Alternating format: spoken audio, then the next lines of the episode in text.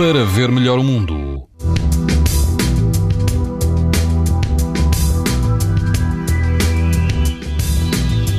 Todo o país vai apresentar amanhã risco muito alto de exposição à radiação ultravioleta. Na Madeira, o risco será extremo. Na praia Algarvia Dona Ana, a água do mar vai rondar os 22 graus e quase que não haverá vento. O índice UV será de 8, numa escala em que o máximo é de 11. Ainda a sul, mas na costa alentejana, na praia de São Torpes, o vento vai soprar fraco a moderado e a temperatura de amanhã, eh, a temperatura da água vai rondar os 21 graus. O índice UV também é muito alto.